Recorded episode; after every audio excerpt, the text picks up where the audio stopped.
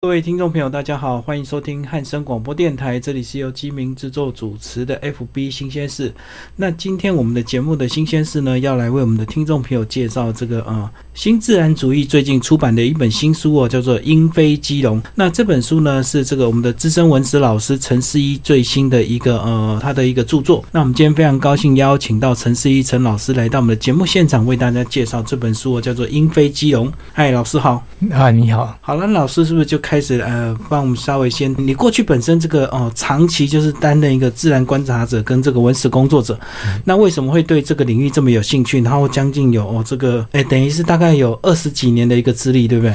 对，呃，自然观察是我是我非常有兴趣的事事情。以前住台北的时候就很有兴趣，然后大概在二十年前我搬到基隆去，然后刚开始的时候就有发现。基隆港有非常漂亮的老鹰，可是因为当时基隆港的那个周边的环境还不是很好，你要观察老鹰的话就会比较辛苦一点。然后刚好那个时候我也很忙，然后呃，然后在大概九年前，九年前海洋广场建成之后的话，我们基隆港南岸就有呃就有一片那个很好的可以去观赏老鹰跟休闲的一个地方。呃，从那个时候开始的话，拍基隆港老鹰的人也很多。嗯，然后我也是从那个时候开始观察老鹰，记录老鹰的生态。呃，包括说一般人对老鹰的理解的话，就是会比较图鉴式的理解。嗯嗯。呃，比如说它的身长啊，呃，它的羽色啊、特征等等等，它的栖地等等的。然后在基隆港的话，我是想从另外一个方面，就是老鹰跟风之间的关系。还有老鹰跟食物之间的关系，还有老鹰跟基隆人之间的关系，这三个部分，呃，进去做一些那个探索跟了解。因为毕竟老鹰在基隆港的历史至少有两百年的历史，所以它的人文关系也是非常的深厚。嗯，呃，所以从那个时候开始。我就想说，我一定要好好来了解，呃，台湾这一项非常特殊的猛禽，可以距离我们那么近，然后数量又那么多的猛禽，呃，在基隆港啊，我我我只在基隆港是，哎，数量可以看到那么多的猛禽，它到底是怎么样的一回事？呃，那个听众朋友。呃，应该在二零一五年都有非常呃深刻的印象，就是这个《老鹰想飞》这部纪录片上映，其实呃就带动了很多我们的国人对这个老鹰这样的一个认识哦，包括老鹰台语叫做“拉休”，也是这样的电影之中介绍我才知道哦。那这个老师观察老鹰的时间也是大概二十年，那是不是你跟这个呃沈振中老师或者是梁杰的老师，你们过去有没有因为老鹰的观察而而认识这样？呃，沈振中老师，我也是很早就呃，大概十几、十几、二十年前就认识了。然后在他们有在呃三年前有在基隆港做一个试验的时候，有有跟他呃有比较多的一些接触。我我有请教他很多老鹰的问题。嗯，所以那个时候呃，他对老鹰的呃全台湾老鹰的调查研究，他算是最早而且最深入的人。哦，所以这个几乎你们都是这个领域的专家。哦，只是老师呢后来是在这个嗯，因为自己家住基隆关系，所以就就近观察，对，呃，就是以基隆港这个呃广场为主来观察老鹰这样子，对对对。那其实观察老鹰这个，我们都知道它在天空这个飞的这个非常漂亮。包括呢，可能有一些听众朋友也会有一些错误印象，就是我们以前的儿歌叫做“老鹰抓小鸡”。那老鹰到底会不会抓小鸡，或者是老鹰吃什么？帮我们介绍一下。好，呃，这个就是大家对老鹰的一个误解。其实以前泛称老鹰的这个名词的话，是指。日行性的猛禽通称为老鹰，然后夜行性的猛禽通称为猫头鹰。呃，所以日行性的猛禽当然还有分其他的猛禽啊。所以真正其实真正会抓小鸡的，其实是凤头苍鹰跟松雀鹰，就是这两种会抓。对，呃，像凤头苍鹰，它不只是不只是会抓小鸡，它还会抓小鸟，还会抓老鼠，还会抓松鼠。它最大曾曾经会抓过那个台湾蓝雀。哦，就是它是以吃活体为主，对，吃活体为主。然后松雀鹰其实也是一样，可是吃的那个鸟就比较小一点，像麻雀啊等等的。然后老鹰的话，它的食物就不一样。老鹰的食物是以那个主要是以在大地上死掉的动物的尸体，嗯嗯，还有人类废弃的一些食鱼，像内脏啊、呃鸡皮呀、猪肺呀等等鱼的内脏等等的，这些都是它的那个。重要的食物，就是以这个哦辅食为主，就对。对，以辅食为主。那这个其实基隆港为什么这么多老鹰？甚至它是可能应该是全台这个呃观赏老鹰最多的一个最好的一个地方而已，其他这个族群也是相对最多的。那老师就帮我们介绍一下基隆港到底是什么样的地理因素造成这个老鹰的族群在这边这么多？呃，基隆港其实最主要就是说它的南岸有一条河叫做旭川。然后旭川旭川沿岸有康马店鱼市，有人仁爱市场，所以说他们每天早上在处理鱼货，或是处理鸡、鸭、鹅或是猪等等的内脏，有一些不要的不要的东西，呃，就会扔到那个水里面，然后就顺着那个旭川河这样流下来，所以就在基隆港会有很多的食物。提供，呃，我们北部海岸的很多老鹰过来觅食。不只是基隆老鹰哦，其实像贡寮、芙蓉，甚至东北角，甚至万里金山等等的地方的老鹰，也都会在秋冬的时候也都会来这边觅食，所以就会形成那个很壮观的，你可以观赏的很近的老鹰的那个景象。刚老师提到这个旭川河上面，因为有一些过去的传统市场，所以他们可能在处理一些鱼，或者是处理一些，比如说像猪的一些比较我们不爱吃的，像内脏啊，或者是一些东西，他就顺手是不是就丢在这个河道里，然后。后就演变成这个老鹰，因为在基隆港的关系，它可能也不容易被冲出去，所以是不是就聚集在基隆港？对对对，没错。呃，基隆港是一个狭长型的那个港，它的港湾是可以一直伸到我们的内陆，而且是离整个市区是最近的。它的两边都是市区，所以它要出去的话，呃，可能要很长很长的时间。所以它在内港的话，就会形成一个很好的觅食场。可是过去我们比较没有这个呃环境卫生的观念，所以过去的这个菜市场的这个菜贩啊，或者是肉贩，他们顺手就丢。那我也应该也不会有人去抗议，因为大家就习惯，反正什么东西就往水沟倒就对了。可是现在呢，呃，我们慢慢有一些环保意识，就是不应该这么做。可是又意外造成说他们是。老鹰的主食，那这个的老师关于这一点有没有一些冲突？就是说，旭川河上的这些肉渣到底有没有一些规范，不应该让他们倒？那如果他们不倒的话，是不是老鹰就没有食物？这样？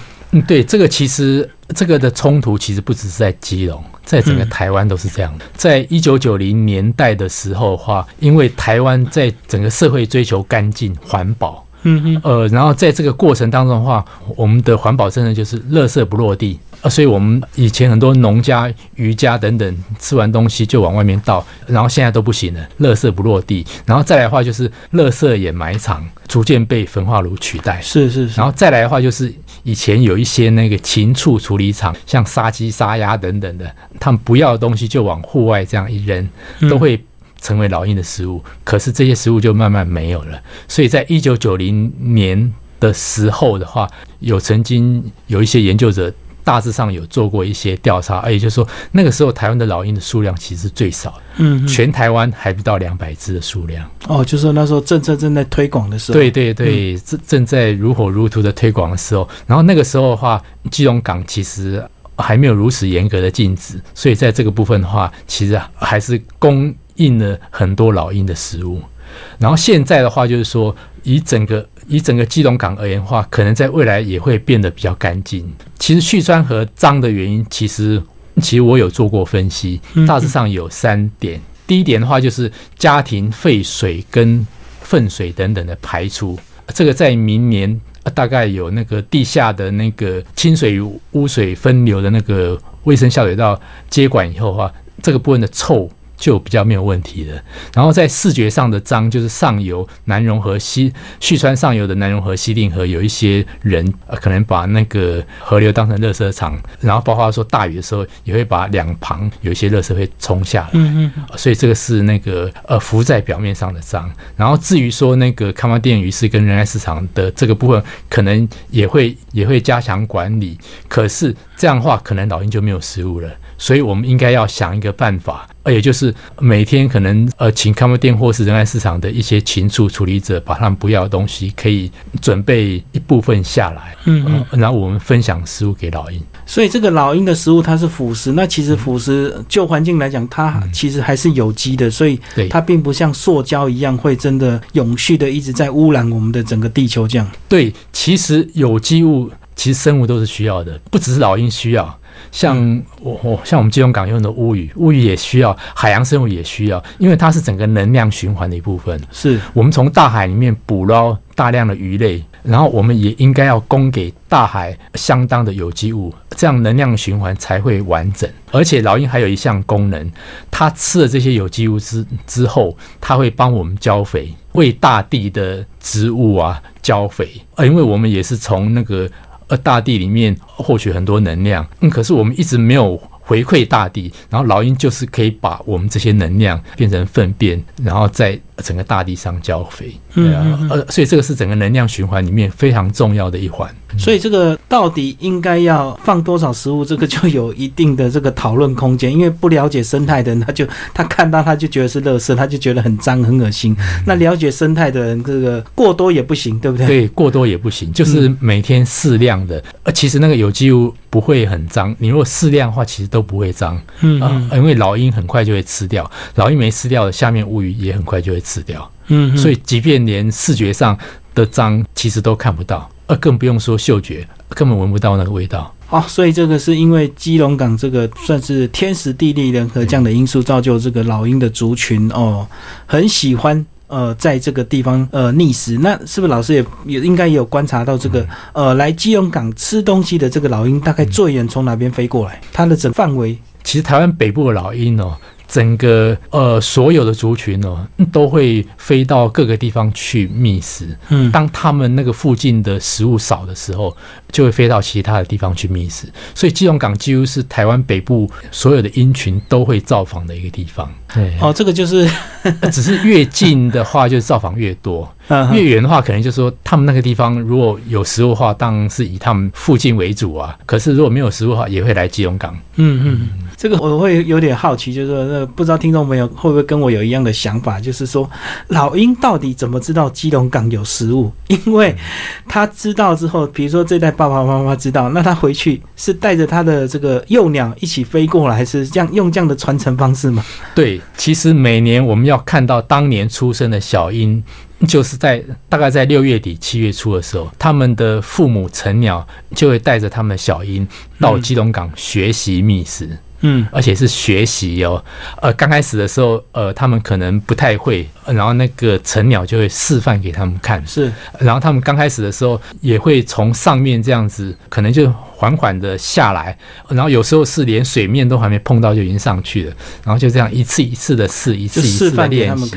对，诶，然后小英在整个学习的过程当中也会尝试很多错误。嗯，比如说我曾经看到一次，有一只小鹰的话，就抓住那个河豚。有刺的河豚，然后抓上去之后就觉得，哎，可可能这个爪怎么刺刺的啊？这可能不是我的食物，然后就把它放掉，嘣一声，哦，河河豚被抓，它一瞬间它一定会整个刺都张开，对，刺都张开，嗯，然后小鹰就觉得不太对劲，就赶快放开，抓错了，对，然后还有一次的话，就是有发现有一只小鹰有抓茄子，嘿，第一次没有抓起来，可是他认为说那个茄子可能是他的食物，所以他又抓了一次，抓起来之后的话就盯着它看。看得很仔细，然后一咬下去之后，才发现说啊，原来这不是我的菜，就丢回去，所以就把它丢回去。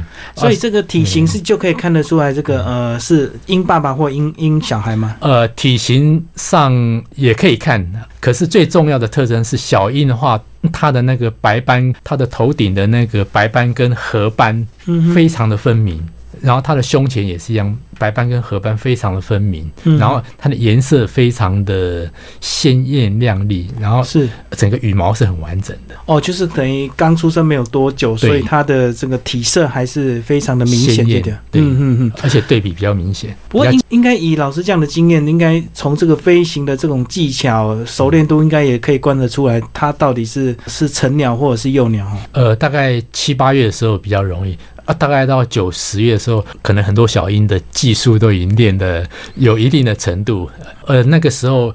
你如果从飞行的话，就不一定能够分得出来。所以七八月是带着幼鸟去练习，到了九月、十月，他们就比较熟练。那他们一般就是分巢了嘛，就是幼鸟就开始去找他自己的生活。不是，他们呃那个秋冬的时候，他们夜间是共同栖息的，所以他们有黄昏共同共同栖息地。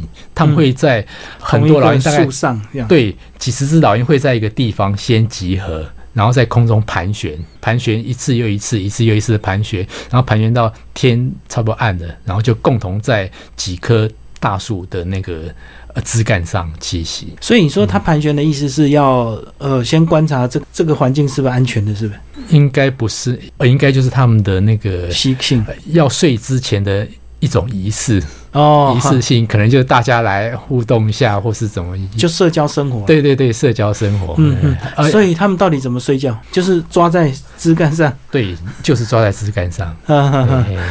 嘿然后这个小朋友一定会问说：“那不会掉下来？睡着不会掉下来？因为有些小朋友会掉到床下。其实不会，其实他们的那个爪都有特殊的设计，嗯一抓之后的话就不会掉。那老师呢，是不是跟我们讲一下这个老鹰的寿命到底有多长啊？这个有些人可能查资料查的乱七八糟，什么各种说法都有。呃，国内其实没有做过老鹰寿命的研究，可是嗯依据国外的做，他们说老鹰大概可以活到二十几岁，嗯，最长可以活到二十八岁，嗯所以大致上应该是到差不多二十几岁嗯，的年纪。然后那个老鹰他们的这个交配是都终身是一夫一妻吗？还是每年会换？哦，嗯这个就不一定了。比如说，呃，雄鹰要求偶的时候，它必须要自己筑巢，对，或是它占有一个旧巢，然后那个无论是自己筑巢或占有一个旧巢的话，呃，那个巢位要必须是是比较稳固的，然后它还会去抓一些那个。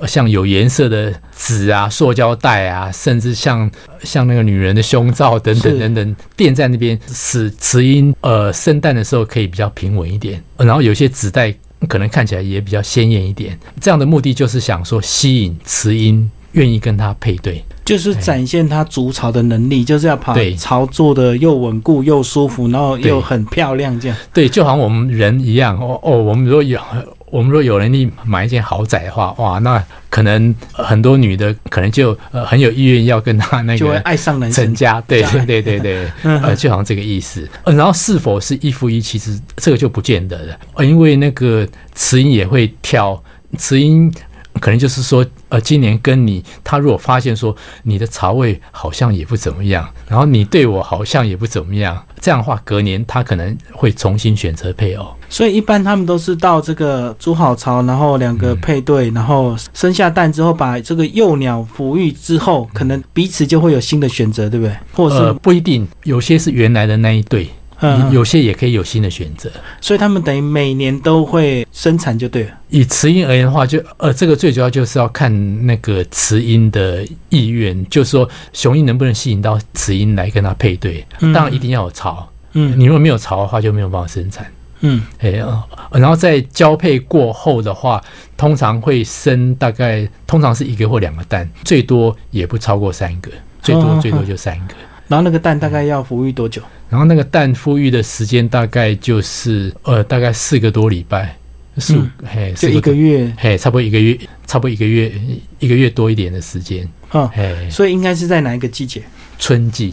然后为什么会会在春季呢？因为春季出来的时候，其实旁边有一些昆虫。呃，万一那个时候的话，呃，食物量比较不足的话，旁边的一些昆虫也是高蛋白的食品，呃所以也可以呃把它抓过来。呃小鹰也可以去练习去抓那些昆虫来吃。哦，刚好配合整个生态的季节，就是春季刚开始是昆虫复苏的时候。对，昆虫最多的时候。哦，所以难怪就是大概刚刚讲到这个，大概六七月，就是呃，这个老鹰妈妈就会带着幼鸟去开始练飞或者是练练打猎的一个技巧。对对对对这样等于是大概到了秋天，就是整个赏鹰最好的季节，对不对？对，秋就是天幼鸟飞行技术、打猎也都成熟了，这样。，对，没错。呃，嗯大概秋冬，大概从九月到十二月，其实是那个呃赏樱最好的季节。呃，然后基隆港又是全台湾唯一可以那么近的距离看到老鹰的地方。其他地方你可能也可以看得到，像北海岸，呃、或是无论是那个滨海公路，或是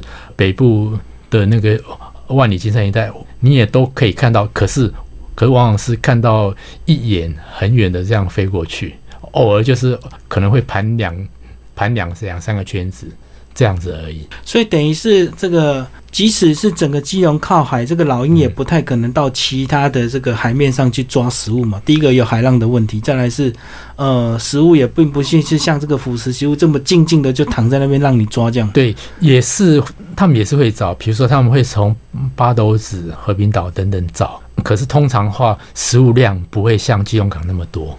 对，所以这个经过好几代的演变，就是大家都知道基隆港最好找食物，然后又风平浪静这样。对，嗯嗯，然后有没有一些人为的干扰？他们在抓食物的时候，有时候比如说游客或者是基隆港这个我们的这个这个海洋广场越来越多游客，呃，他们在捕捉食物的时候，会不会被这些游客干扰，或者是可能被一些声音？其实不会受干扰啊。即便是海洋广场有办活动，嗯哼，呃，甚至以前黄色小鸭的时期，是他们都不会受受干扰。呃，像黄色小鸭时期那么大的一个黄色小鸭在港的中央，他们一样在旁边这样子抓食。一点都不受到影响，一点都没有受到那个人跟那个那么大的庞然大物的影响。哦，所以可能是他们的视线就是专注在这个水面上的食物。对。然后听说这个老鹰的视力非常的好，对不对？老鹰视力非常好，呃，而且长期以来它也习惯于说，呃，这里就是有人了，呃，所以有些时候的话，它的食物会离我们的那个岸边非常的近。这个时候的话，有些老鹰就会表演那个非常。特别的特技，垂直俯冲这样哇，嗯嗯，这样下来，然后很多小朋友看到看到之后都会非常的惊艳，非常的高兴，这样大喊，而且可以听到他们翅膀摩擦的那个沙沙声，我就可以感受到他们那个野性的生命力。是是是，就是那俯冲的速度感都有出来。对对对。那其实老鹰如果说真的技术不好的，或者是刚出生，它这个还不大会抓食物的时候，万一其实它们落水的时候，其实它们也是会溺毙，对不对？对，但会你比，所以小鹰通常不会太接近水面。他们在练习的时候，通常都会飞得比较高一点，然后从高这样子俯冲下一层，呃，然后再俯冲下一层，然后通常在距离水面可能还有五六七八楼的时候就已经停止了，呃，还有很长一段距离，就是还是会怕，还是要慢慢练习。对，还是要慢慢练习，嗯，练到那个技巧。差不多的时候才会那个，然后其实呃，在水面上抓食也是一样，他们有些时候就会发现说水面上有个食物，可是他们去抓的时候，不知道是害怕还是怎么样，一次就没有抓起来，第二次又没抓起来。嗯，我曾经看过一只老鹰抓了大概七八次，嗯哼，最后才终于把那把那一小块那个碎肉嗯把它抓起来，所以那个爪眼协调是需要练习的。所以这样子就是说，其实他们。真的下去的时候，其实只有爪子去接触到水面去抓取而已。对，它如果真的整个掉到水里去，其实它是飞不起来的。呃，如果掉太深的话，可能就飞不起来。嗯，因为它们的那个毛并没有像水鸟有油脂哦，可以防水。毕竟它们是陆鸟，它们不是水鸟。那这样，老师过去这个二十年观察，有发现这个观察到这个老鹰这个抓食物结果掉到水里溺死的这个呃没有的。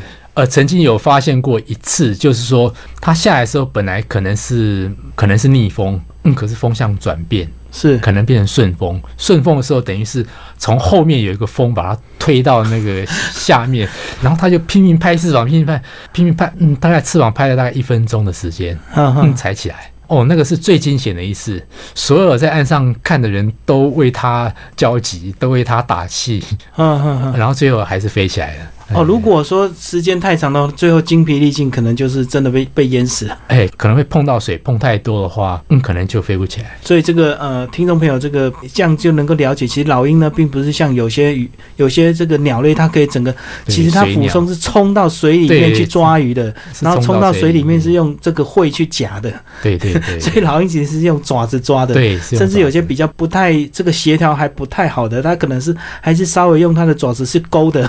对，没错，是用勾的，尤其是小鹰特别会用勾的，呃，因为他们还比较害怕，甚至还。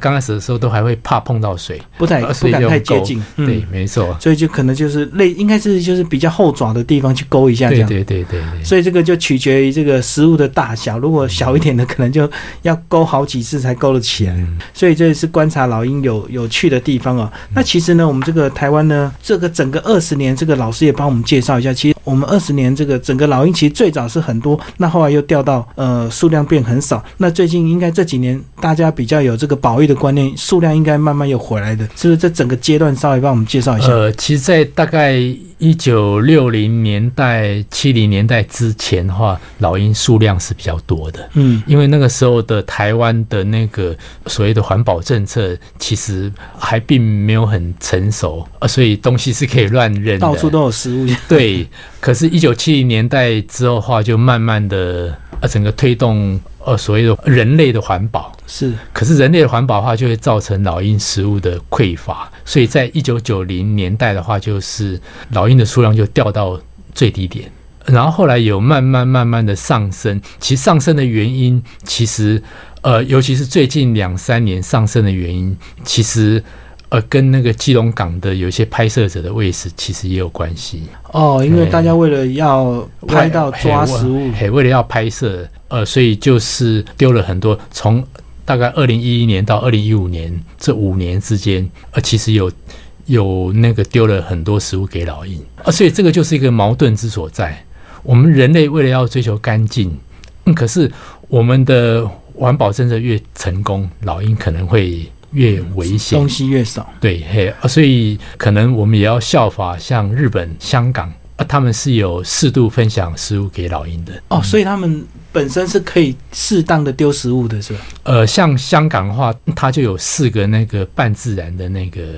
呃，就是供应老鹰食物的那个地方，呃，在他们的外岛有三个，然后在他们本岛有一个，呃，然后像日本的话也也是一样，像他们有些鱼温，有些死的鱼的话就会丢出来，然后像有些港口，他们杀鱼之后的话的那个鱼肚就会丢到那个港里面，让老鹰来抓，然后有一些老鹰的话是每天固定时间会飞到那个电线杆，然后有一些善心人士就会喂他们，嗯嗯嗯，对。如果是我们台湾也跟着这样子推动这样的一个政策，适当的大家大家有比较清楚的概念，说可以适当的丢食物，或者是政府愿意去做这样的一个事情，那老鹰数量如果变多的话，那对环境又会有什么样的影响？因为我知道生态它一定会有一些平衡嘛。对，呃，其实老鹰如果变多的话，其实老鹰会帮我们。替大地浇肥，啊，所以它整个生态对我们整个呃，尤其是平地跟低海拔的山林，已经被我们开发的非常严重的所剩无几的那些山林，对他们会有很大的帮助。所以老鹰变多对环境还是有好处，有好处，对。嗯，它是能量循环里面很重要的一环，而且可以是帮助，尤其我们低海拔的那个低海拔跟平地的山林，真的已经很少了。可是我们若不在那个好好的保护跟供养他们一些养分的话，哇，那真是很可怜。即使我们这样的推动，我相信这个数量也不太可能回到真的过去这个一百年或两百年前那种数量，因为那种是真的纯天然，对，没有任何毒害的。那我知道，其实老鹰呢，它抓腐食，但是它没有办法去分辨这个食物到底有毒没毒，对不对？所以我知道这个呃，前一阵子有在推广这个老鹰红豆，相信这个老师应该都有这样的一个资讯，帮我们稍微介绍一下。哦，老鹰红豆就是那个南部有那个红豆田。嗯，因为有有施有用农药，然后有麻雀去吃了那个施农药的红豆，死掉之后的话，老鹰再去吃那个麻雀，嗯，然后吃了麻雀之后的话，就有几只老鹰就死掉了，就一个毒一个就对，对，就是一个毒一个，一个毒一个。然后后来那个平科大的他们的研究团队就有发现这个现象，然后后来就推广说那个请那边的红豆农不要再用农药。但是我很好奇，为什么只有红豆会有这个农药的问题？那其他的这个农作物如果施洒呃农药，还是会有这样的问题啊？这个麻雀去吃，然后老鹰中毒，那为什么红豆的事情就会吵得特别大这样子？因为那个几乎大部分的农作物，台湾除了一少部分有机农作物之外，也都有施施施用农药。可是有一些鸟类或是其他的一些东西，也并不一定是吃那些哦，就是吃那些农作物，然后。而且你要你要吃的话，你还要在他们的那个刚好施打农药的那个期间，对，吃它才会中毒。哦，所以是，所以并不是所有的比较爱吃红豆，所以才会这样子。对，因为麻雀比较喜欢吃红豆。对啊，我在想说，哎，奇怪，那为什么没有这个老鹰稻米？为什么就是只有听老鹰也会吃稻米？可是我们一般的稻米的施施打农药的数量可能没有那么。可能没有那么高，而且是在它还没有成熟的时候。哦，可能刚好那个季节。对，还没有成熟的话，呃，那个小鸟也不会喜欢吃啊。嗯嗯嗯。啊，它还是要等它成。可是问题是，等它成熟的时候，已经没有农药了。是。所以就没有呃老鹰稻米。哦。好，那最后老师那个帮我们总结一下你这本书好不好？整个整理期呃大概多久？那个其实也是很快，大概整理期大概是半年吧，大概半年多。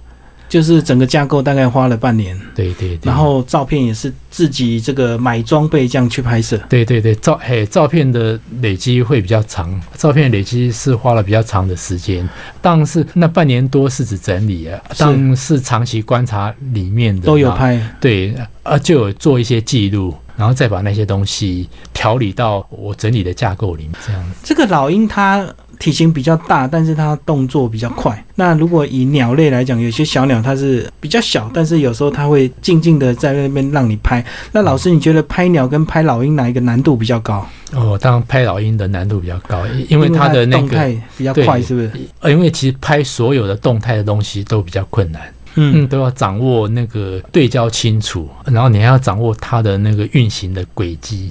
你要抓到那个轨迹，你才有办法去抓到那个很精彩的翻身啊、旋转等等的那个镜头。所以唯一能做就是不停的观察，不停的拍，这 样对不对？呃，可也不只是这样子，而是你还你你要从观察当中，你要去想，你要去设计，嗯，呃，也就是他要当他要翻身，他要说是俯俯冲的时候，你要如何用方法去抓到那个镜头？有些拍摄者呃只是好像是拼命的拍，拼命拍，这个其实也并不一定对，嗯因为有些镜头你必须要是经过设计，是哎，就是你可能知道他这样这样这样，下一步要干嘛？下一步要干嘛？嗯可是你不可能每一步都拍得很清楚。对你要拍哪一个哪一步的时候，你可能要专注于那一步，然后事前可能就先稍微等一下，可以预估他到的时候跟他可能的状况，这样你才能够抓到抓到那个镜头。不然，其实很多拍摄者他可能拍了一整天，拍很多拍几千张，结果结果回来杀一杀，其实剩没几张都不能用。都不能用。嗯对，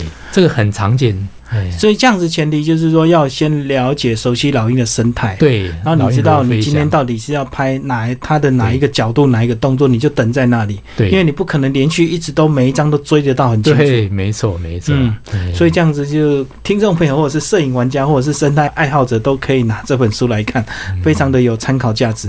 然后这个过去这个老鹰想飞那时候纪录片正在发行的时候，那时候相信老师一定也有去看哦。有然后自己你那时候看的感想怎么样？我是觉得说那个老鹰想飞，他是那个沈振中整个嗯，呃，从他他也是大概二十年后，二十几年前是。呃二十几年前嗯看到台湾的老鹰变少之后，投身嗯，呃去研究老调查老鹰的这个历程，对，呃，这个也是非常令人佩服的一的一项。可是就是说，呃，在整个片子的、呃、最后面，呃或许我们或许我们应该可以更去具体的提出一个如何去保育跟富裕的方法。哎、哦，就是到底怎么解决就对。对，到底要怎么让老鹰再多一点？嗯嗯嗯，这可能会更有，否则的话，大家都觉得说我也很爱老鹰，可是我不晓得怎么做。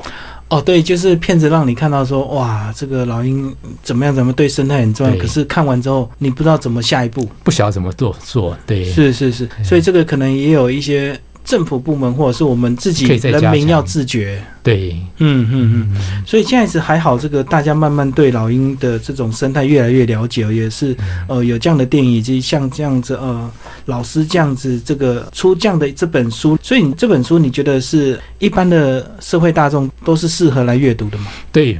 呃，像我出这本书，其实主要的目的就是说，呃，就是超越那个一般的图鉴的的鉴赏的方式。哦，图鉴的方式就比较有点像教条式的，对就是什么科什么式属什么种。对知识性的，我是希望说，比如说你学文学的人，呃，学哲学人、学艺术人、学舞蹈人、学剧场人等等的，或者是学美学人、学科学的人，都可以共同来欣赏老鹰。从你们的角度去发现老鹰跟风哦，老鹰的各种知识、呃老鹰的变化，甚至老鹰跟文化跟文化创意产业中间的关系。借由老鹰这个我们本土的生物的元素里面，可以去呃在你们的呃各个领域里面去发现更多、更多、更大的那个呃属于老鹰美或是老鹰有趣的那一面的空间。是呃，过去这个刚刚我们有聊到这个老鹰红豆啊，所以这个南部现在屏东啊、高雄有些农家他们现在开始就不用农药，就慢慢推广出他们的这个有机的红豆，然后也是友善老鹰哦。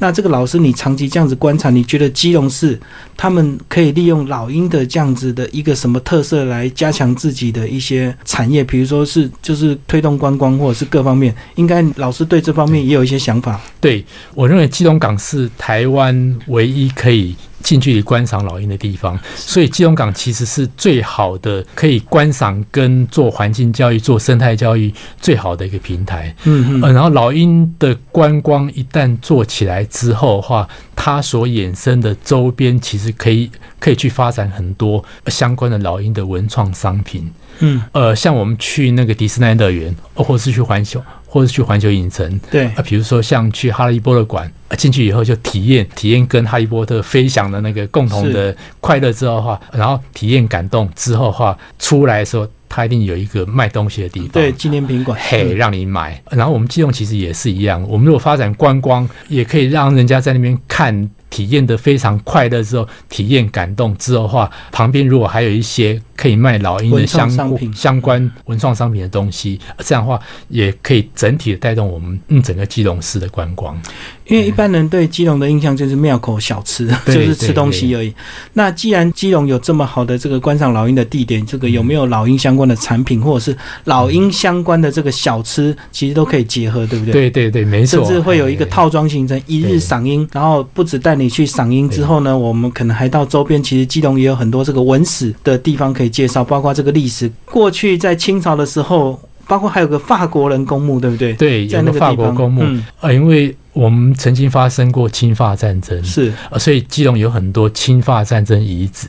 嗯，呃，还有炮台等等的非常多，还有很多文化资产点，比如说我们的四大历史建筑啊等等的，嗯，都非常，啊还有我们的无形文化资产基隆中原记都是非常值得大家大家来基隆，也可以看老鹰，也可以看文化资产，也可以看我们自然景观。所以这个有时候这个政府他没有办法想到那么多，因为他们太多重要的事情要处理，就要靠这些呃像陈思怡老师这样热心的文史工作者、自然观察者来。提醒政府，或者是来带头来帮忙做这些事情，政府才会跟上这样子。对，也希望政府能够去注重老鹰的生态跟保育、富裕跟观光啊，还有生态教育这一块，呃，可以大家一起来把这一块做起来。而且我觉得这个基隆很棒的地方，就是说，如果要推动这个老鹰观光行程，这个基隆火车站集合走到这个赏樱地点好近，好近，对，只要几然后再走。到周围的一些文史的一些历史古迹也很近，然后最后呢，诶，在一天结束之后带到庙口，但是可能还要再发展一些特色的老鹰的一些食物，不要只吃我们这个传统的庙口的食物这样子，嗯。对，这个是非常好的一个建议，呃，可以让我们的基隆观光嗯 从我们的本身呃既有的生态呃去发展出更丰富的内涵。对对对，就是全方位的，因为如果只有纯看老鹰，有些亲子他就没兴趣，对对对对，因为小朋友一定要吃东西。对对对，嗯，好，今天非常感谢这个陈思怡老师，呃，为我们介绍《鹰飞基隆》这本他最新的一个著作是新自然主义出版。那听众朋友如果有兴趣呢，也可以在我们这一集的节目预告下面有新自然主义的粉丝页，哦、可以点过去找这本书来阅读。好，谢谢我们的老师。谢谢谢谢各位。